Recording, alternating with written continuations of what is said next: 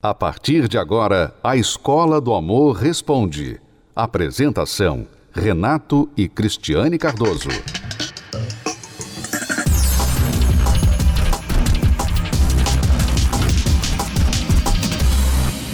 Caminhei sozinho sofrência. Esta música é daquelas que dói no peito. E todo mundo que já sofreu por amor conhece o refrão dela, não é mesmo? Meu não sou vagabundo, eu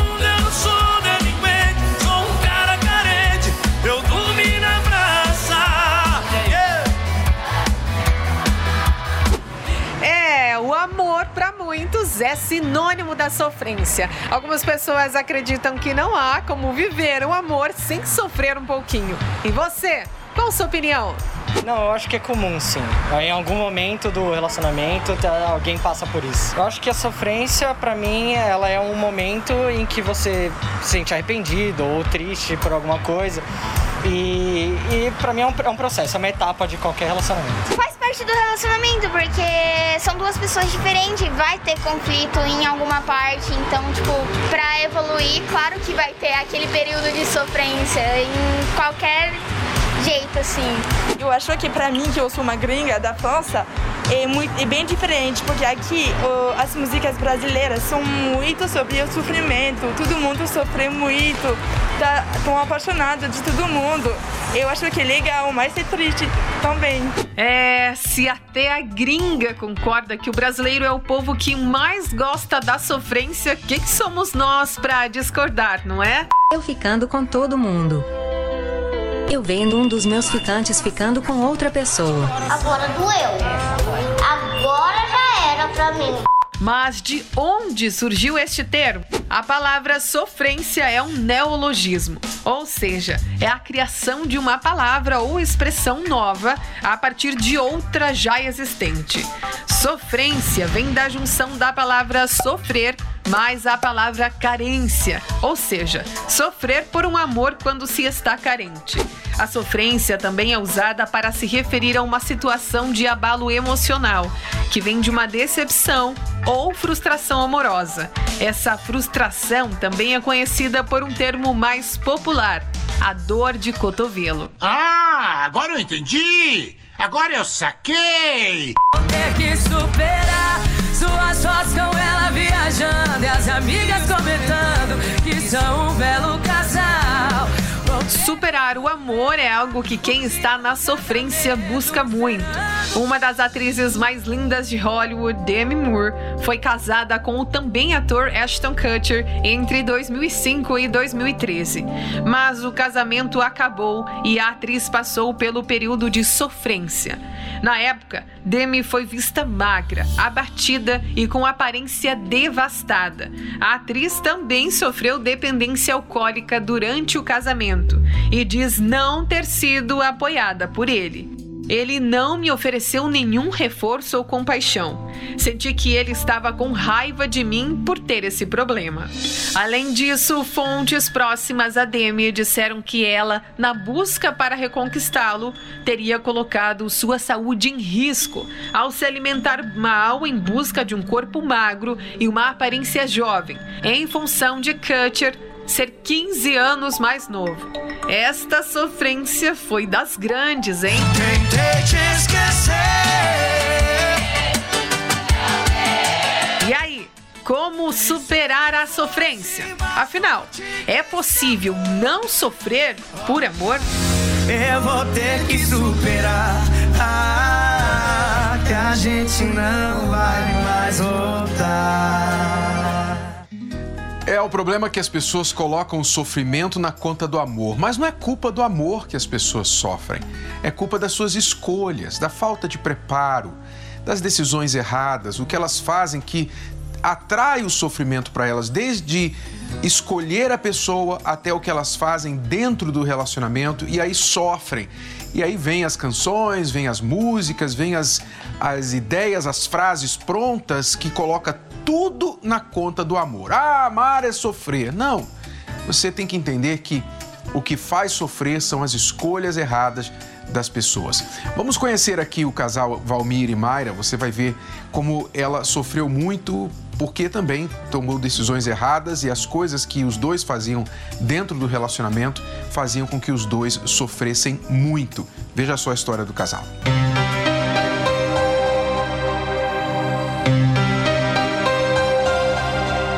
Eu tive três namorados e os três namorados, os três namoros terminaram por traição. Até que com 19 anos eu conheci o Júnior.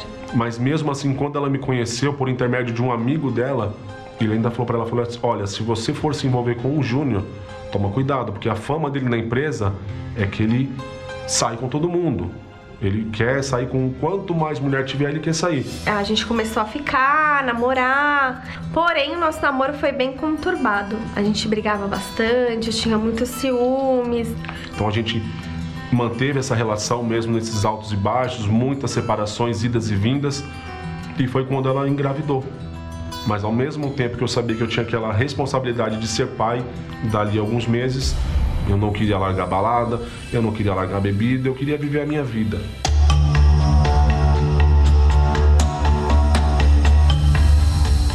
E aí a gente casou e eu fui morar com a minha mãe e com meu pai. Uma semana após a gente estar casado, eu foi a primeira traição. Houve a primeira traição. Até então, só existiu as mentiras. Por mais que a gente fosse ciumento, que a gente brigasse, eu não acreditava que ele fosse capaz. Eu confiava nele cegamente. A gente morava perto de uma estação de metrô. Teve vez de eu ir correndo pra, de casa para a estação, pra, da estação de metrô até minha casa. Eu fui correndo para suar. Peguei a minha camiseta e molhei para chegar em casa e ela achar que eu tinha jogado bola, mas na verdade estava num bar. Então eu, eu usava de várias artimanhas para tentar enganá-la. Ele continuava me traindo e eu não sabia de nada. Até que ele encontrou uma pessoa, uma mulher, em que ele quis se separar de mim. E ali eu decidi que eu não queria mais ficar casado, que eu ia me separar, que eu ia, que eu ia viver a vida de solteiro. Tinha dia que ele chegava do serviço que ele falava que ele não queria me ver, que eu tinha que ficar fora do quarto, fora das vistas dele, porque ele não queria me ver. E aí eu falava, pelo amor de Deus, você tá me maltratando, vai embora, não tem problema, a gente, você pega suas coisas e pode ir embora. Chegou a época de eu chegar, a gente ficar discutindo até duas, três horas da manhã, teve a época de a gente virar a noite brigando e no outro dia ir trabalhar sem dormir por conta da discussão, mas por conta de algo que eu causei. Ele continuava me traindo, até que chegou um dia que ele falou que me odiava. Foi aí onde eu percebi que é, eu precisava lutar. Só que eu tava muito machucada, muito magoada, né? Eu tinha uma mágoa dentro de mim que eu precisava de cura. E aí foi onde eu fui convidada para palestra.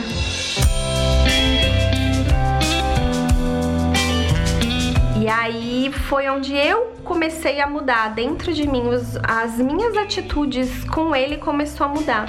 E ao ver minha esposa indo para a palestra, eu não gostava, mas para mim era uma saída. Ela vai chegar um pouco mais tarde, eu tenho mais tempo para para fazer as minhas coisas, para aprontar.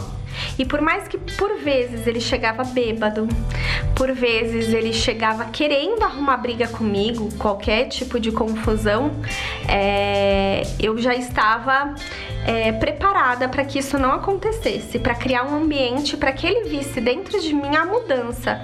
Eu tive que mudar para ele poder é, perceber e ver que ele também é, precisava de ajuda. Por várias vezes eu, eu ia o caminho, às vezes de casa pro metrô, do metrô pro trabalho, pensando o que, que eu tô fazendo da minha vida. E ali foi nascendo uma curiosidade, né, de conhecer essa palestra. O Júnior começou a participar comigo das palestras. A primeira coisa que acabou foi as mentiras. Com o tempo, esse ciúme foi diminuindo e foi crescendo o respeito. Ele deixou a bebida, ele deixou a ir pra bar com um amigo, deixou as mentiras e aí ele também foi transformado. Hoje eu sei o que é ser um homem de verdade.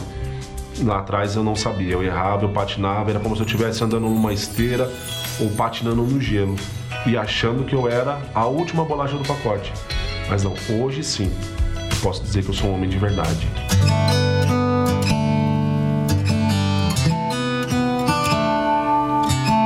Nossa casa não tem briga, não tem discussão, não tem grito, não tem discórdia. Hoje eu tenho um casamento que eu sempre sonhei. Graças a Deus e a palestra a nossa vida mudou da água para o vinho. Se no dia que eu recebi o convite para vir na palestra eu tivesse negado, hoje não existiria casamento. Com a ajuda da palestra, eu consegui reconstruir o meu casamento.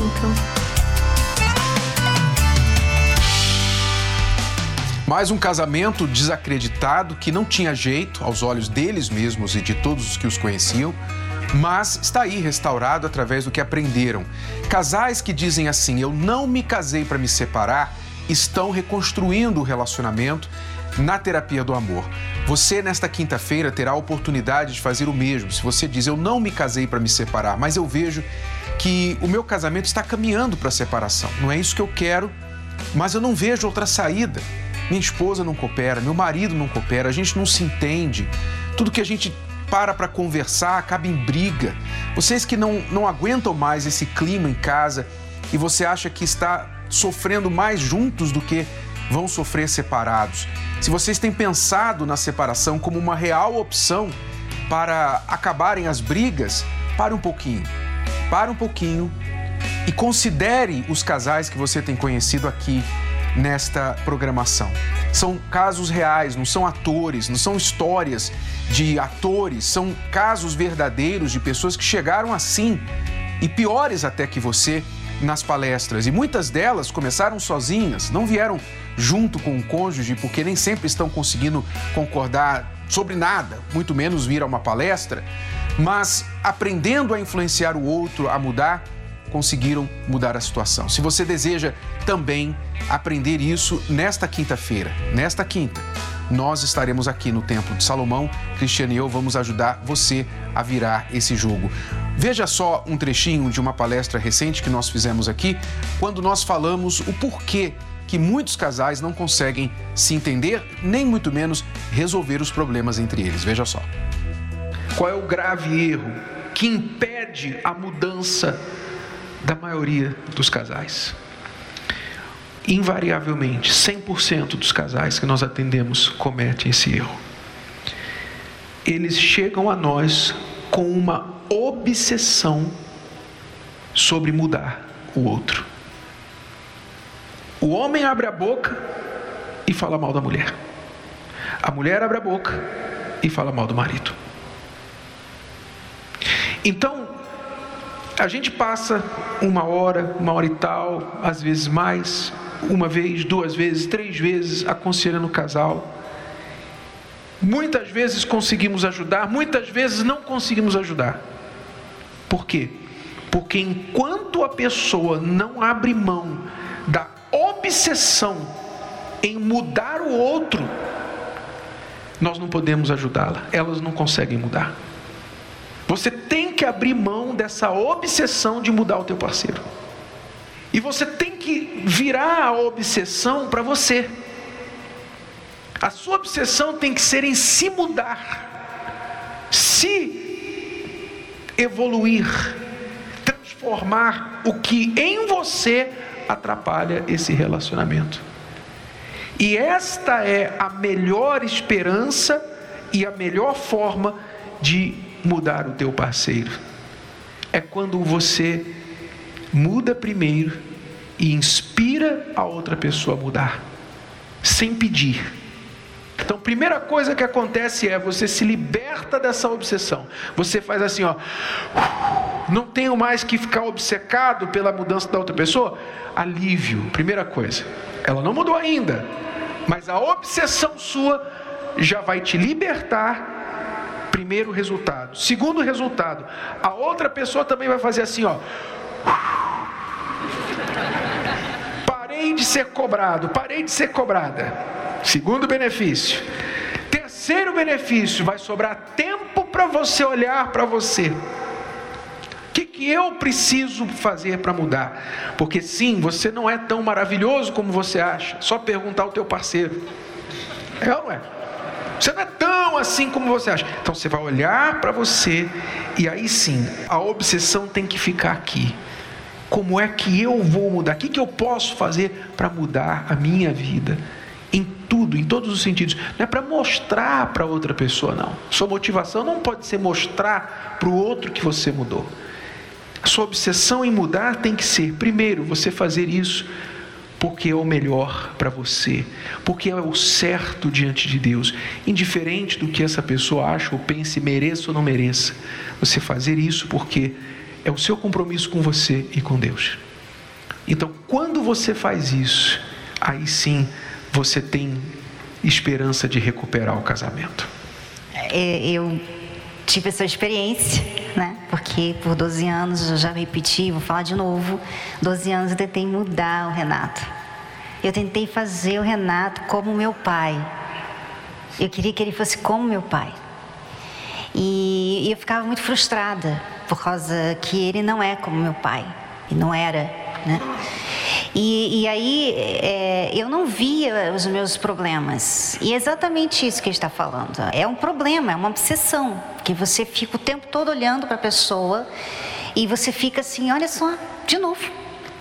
Não entende, não entende, abre a cabeça, você não está entendendo, você não entende o que eu falo, você, sabe, é, você se acha melhor que a pessoa.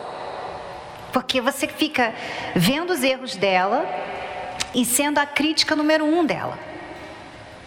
Então, ou seja, você começa a se tornar uma pessoa assim insuportável no casamento, porque você está ali só criticando ela. E ela não casou com você porque ela, você criticava ela. Ela casou com você porque você era apaixonada, apaixonado por ela, né? Então, eh, você se torna uma pessoa chata e você sabe disso. Você sente que você está sendo chato. Só que aí você justifica, não, eu estou sendo chato porque se eu não falar nada, ele não vai mudar, vai ficar pior. Então eu tenho que ser chata, né? Então eu comecei a focar em mim. E olha, é, foi ali que Deus começou a trabalhar em mim. Quando eu comecei a focar em mim. E a minha mudança é que ajudou o nosso casamento. Então, quando a gente vai se conhecendo, a gente vai trabalhando, né? Eu trabalhando em mim, eu fui me conhecendo e entendendo que eu realmente precisava mudar e o que eu queria de verdade. Então, quando ele me deu atenção, pronto, resolveu um monte de coisa. Flores, chocolates, passeios que eu reclamava, resolveu tudo isso. Né? Foi um combo que você resolveu. É.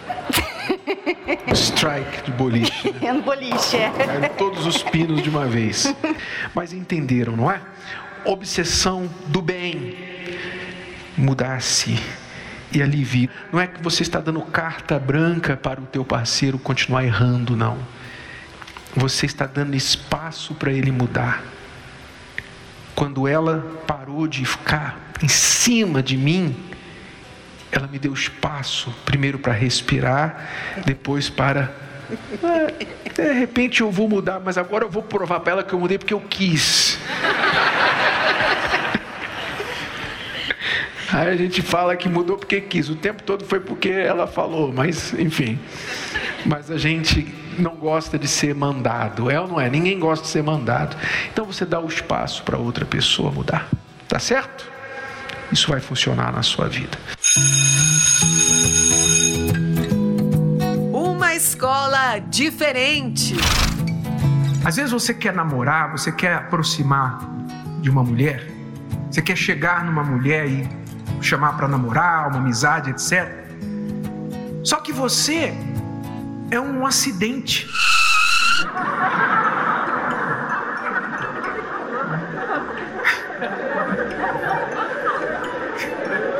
Desculpa. Para quem servir, tá? Então, a mulher vê uma pessoa assim, um homem assim, o que, que ela pensa? Ela pensa, ela logo vê o que? Ela vê, ela vê aquele acidente na estrada. Que ela vai ter que pegar o, o guincho e levantar.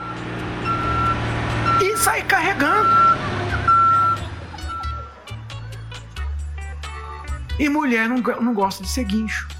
Eu apostei na vida amorosa do meu jeito, do jeito que eu achava, como eu via as coisas. E, para minha surpresa, chegou um dia que eh, não foi como eu achava. Então, isso foi destruindo o relacionamento. Se eu fosse uma aluna antigamente, eu seria reprovada. Eu conheci a escola e, e eu deixei de, de participar E eu fui muito reprovada. O último relacionamento foi um terror. Eu tinha um relacionamento abusivo, né? Quando você se trata mal desse jeito, como é que você vai ficar de bem com a vida? Como é? A gente não, não se aproxima, não se atrai de pessoas assim, a pessoas assim. A gente se afasta, a gente procura evitar. E se você bobear essas pessoas, o toque do celular dela é zzz, de zangão. É, nunca brinque com marimbondo. Marimbondo é perigoso. Toca o celular. É um, bar- é um zunido de zangão, porque elas estão tomadas dessa amargura. E agora eu não quero mais errar é, em relação a relacionamentos, né? É, agora tem uma pessoa maravilhosa na minha vida, então aí eu tô fazendo a lição de casa direitinho para que eu consiga ser feliz aí no amor. No amor inteligente, eu não me caso para ser feliz, eu caso para fazer ela feliz. E ela também para me fazer feliz. Então, nós procuramos valorizar isso. A maioria das pessoas não tem noção disso. E às vezes acaba concluindo assim, sabe de uma coisa? Eu acho que eu nasci para ser infeliz. Eu nasci para sofrer. Enquanto na verdade não. Tudo que eu aprendi sobre o amor eu aprendi aqui. Professor, eu já fui rebelde. Hoje não, hoje eu encontrei a obediência. E agradeço muito.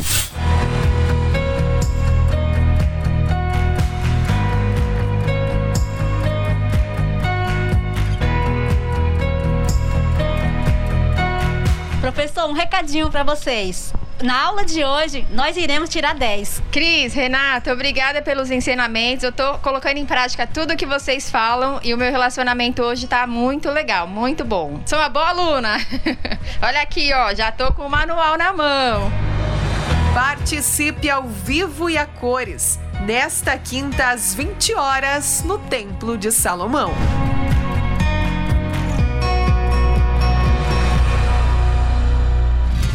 Olha, nesta quinta-feira, quer você venha à palestra ou não, uma coisa é certa. Muitos casais vão restaurar seu casamento aqui na Terapia do Amor. Muitos solteiros vão ter seus corações curados, vão ter insights, revelações, sabe? Aquele haja luz, aquela luzinha que vai acender e dizer assim: Poxa, nunca pensei nisso, poxa, eu estou errando naquilo, eu sempre fiz errado, não sabia. Isso vai acontecer, quer você venha ou não. Agora, você pode fazer parte dessa transformação, parte deste grupo de solteiros e casais inteligentes que estão aprendendo, ou você pode continuar do jeito que você está. A escolha é sua. Oito da noite, Cristiano e eu esperamos por você aqui no Templo de Salomão. A palestra é gratuita e aberta ao público. Veja o caso da Daniele que chegou aqui solteira para se curar. Olha só. Meu primeiro relacionamento sério foi aos 16 anos. Era uma pessoa 9 anos mais velha e a gente se conheceu numa, numa rede social. E logo em seguida, alguns meses, nós começamos a namorar e o namoro Deus foi dando certo. Em dois anos nós estávamos casando. Aos 19 anos eu estava casada com toda a imaturidade que eu tinha, porque eu não tinha base, eu mal tinha terminado o ensino médio, mas era uma pessoa boa, uma pessoa que, que me fazia feliz, era uma pessoa que eu amava e aí nós decidimos então começar uma vida juntos. Eu era dependente emocional dele, desse relacionamento. Eu tinha já um bom trabalho, eu tinha. Eu, eu não dependia financeiramente dele, mas eu dependia emocionalmente. E essa dependência, ela me fazia é, suportar, tolerar é, comportamentos inadequados.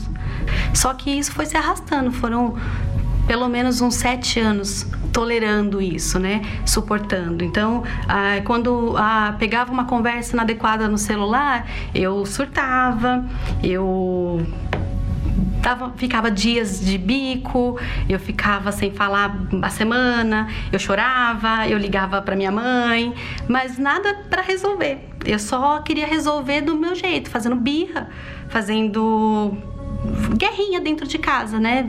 Vendo quem podia mais. Depois de três, quatro dias de silêncio, daquela aquela silêncio, aquele silêncio dentro de casa, alguém cedia. Alguém se desculpava, alguém se arrependia, mas não tinha uma mudança. Tanto do meu lado também, porque eu era muito imatura. Mesmo com o passar dos anos, eu continuava sendo imatura, porque eu não tinha aprendido nada diferente daquilo. Eu, mesmo com 10, 10, 12 anos de casada, eu ainda era a mesma menina imatura dos 19, porque não tinha feito nada para mudar. Ele vinha se arrastando esse relacionamento, é, mas a, o fundo de poço dele mesmo foi quando, de vias de fato, houve traição e aí não dava, ficou insustentável, chegou um ponto que não tinha mais condição. Então, assim, nesse momento foi o fim porque chegou ao, aquilo era, era o que eu precisava ver. Eu, não queria enxergar. Eu vi o que eu não queria enxergar. Eu dependia emocionalmente dele, então é, eu não me via sozinha. Né? A minha preocupação quando meu relacionamento chegou ao fim era eu vou ficar sozinha. Era, era esse o meu medo fiquei muito nervosa, mas eu fui decidida para resolver. E, e, aí foi nesse dia, nesse mesmo dia, que houve a separação. Aquilo que eu, que eu protolei tantos anos, tantos anos que eu não resolvi, que eu, que eu fugi, aconteceu. Ele, ele ficou insustentável e aconteceu. Então eu fiquei sem chão, eu fiquei sem estrutura nenhuma. Eu, eu, na verdade, tinha recebido vários, vários convites, mas eu era resistente. Eu tinha um, uma, um preconceito. E eu nem sei porquê, mas eu tinha um preconceito com a palestra. Eu achava que eu não precisava. Mesmo estando naquela situação de um casamento indo, indo ladeira abaixo, eu achava que eu não precisava.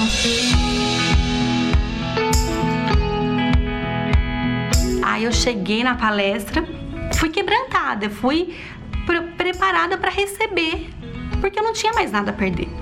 Então, nas palestras, eu, eu fui, semana a semana, eu fui aprendendo, eu fui entendendo quem eu era, vendo quem eu era, quem eu tinha sido nesses 18 anos. Fui, foi curando. Cada semana era, era como se curasse um pedacinho. E com o passar do tempo, isso foi já não foi mais doendo daquela forma, né? Hoje eu me vejo uma nova pessoa. Eu, eu vejo que essa essa cura toda, todo esse processo de cura, ele me fez uma nova pessoa. Então hoje eu, eu, eu percebo que isso influenciou nas minhas relações do meu trabalho, no, na, com a minha família e com as pessoas todas que me cercam.